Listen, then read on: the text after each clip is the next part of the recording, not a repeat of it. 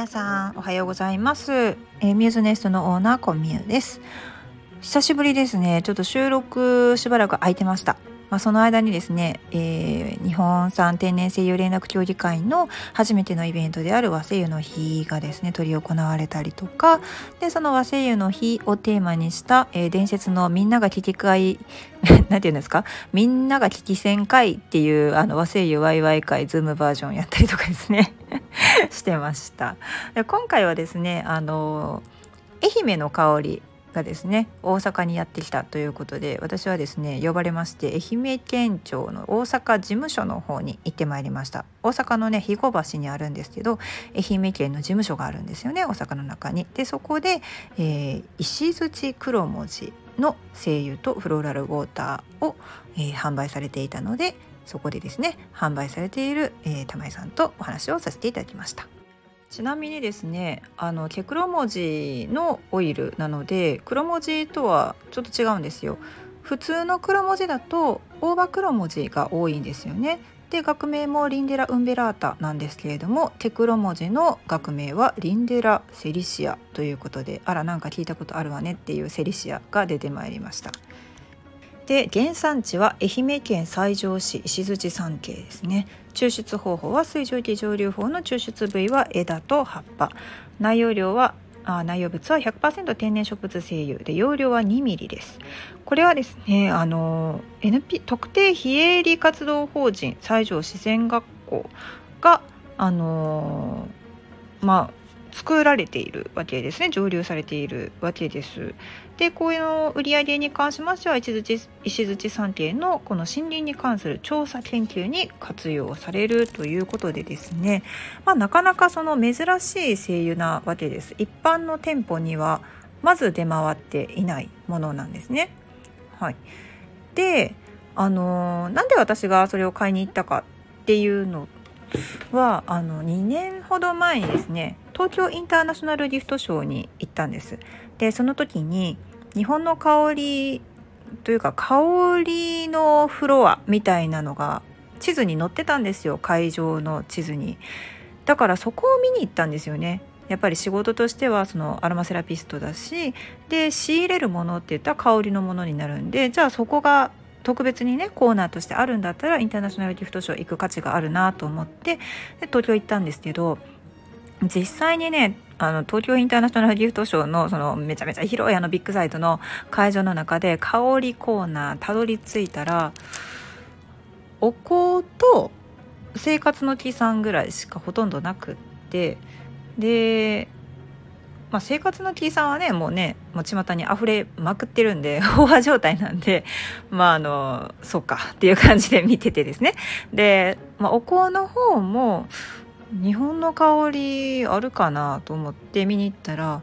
まあそのやっぱり原料のほとんどが日本じゃないわけですよ。あの皆さんにお香って言ったら日本のものって思われてるかもしれないんですけどほぼほぼ原料は全然日本じゃないですね。大体あのスマトラとかインドとか、まあ、あちらへんです。うん、なんでそのこの中で日本の原料のものってありますかって聞いたらうんどうやったかな木蓮しかなかったのかな。うん、で木蓮の香りがするクリームあったんですけどちょっと嗅がせてもらったらもうすっ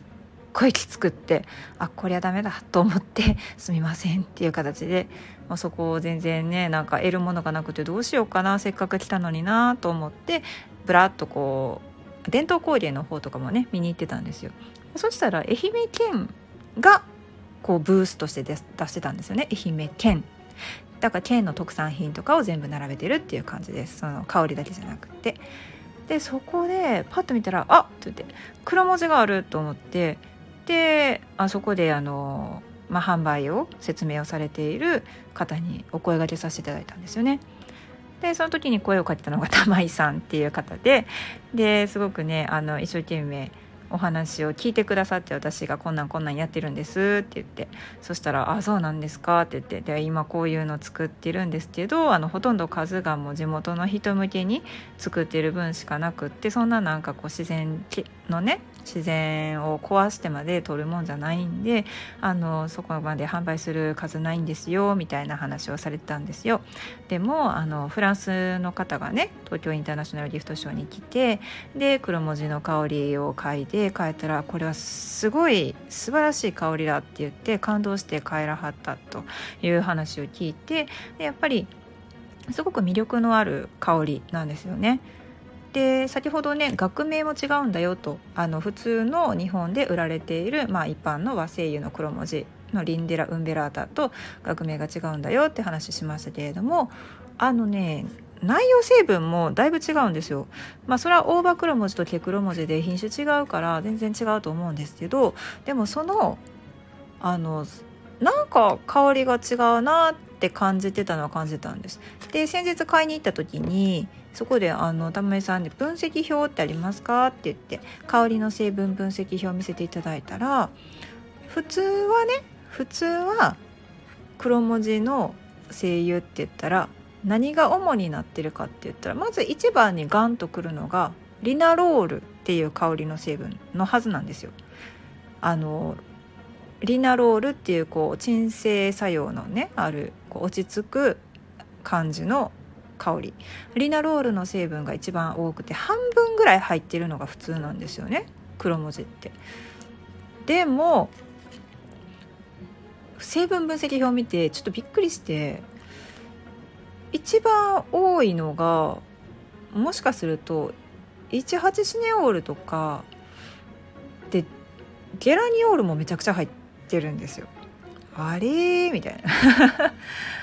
こんなん見たことないと思ってあのゆいかさんねその和製油の中で結構大御所というかもうねあの有名なんですけれどもそのゆいかさんとこの黒文字の成分分析表を見てもあのまあ1番リナロール2番にちょっとだけ18シネオールあ違う3番目に18シネオール2番目が何の成分だったかは最初同定してなかったけれども近々発表しますぐらいの勢いで言われてたんですけどケクロ文字の成分分析表を見たらリナロールと18シネオールとゲラニオール同じぐらい入ってるやんみたいな。えーって。まあただその分析結果がですねその一概にテクロ文字だとこうなるっていうふうには言えないのは例えばその枝と葉っぱの比率。一緒に蒸留した時の枝と葉っぱの比率が違ってたりとかあとはその取った時期ですね。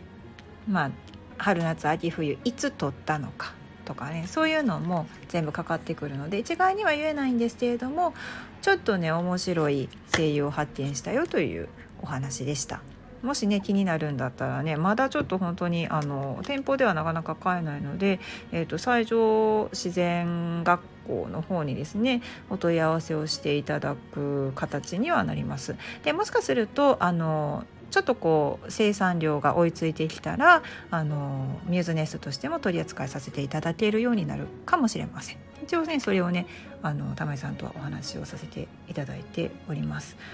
なかなかね貴重なものなので大切に扱っていきたいなと考えております。ちなみにもうねフローラルウォーターはめちゃくちゃめちゃくちゃ甘い香りでもう素敵すぎます。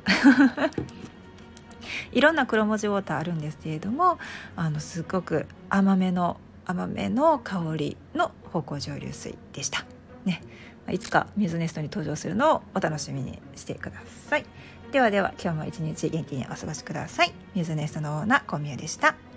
Thank you.